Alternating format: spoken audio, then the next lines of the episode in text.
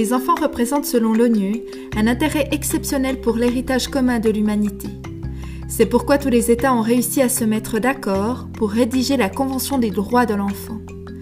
Cette convention établit la reconnaissance du statut particulier de l'enfant.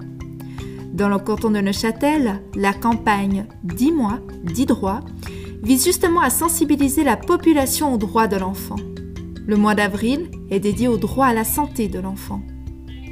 Nous, Cindy, Sarah et Mathilde, sommes trois étudiantes en soins infirmiers à la HE Arc, mandatées par l'Association suisse des infirmiers infirmières afin de collaborer avec le canton de Neuchâtel.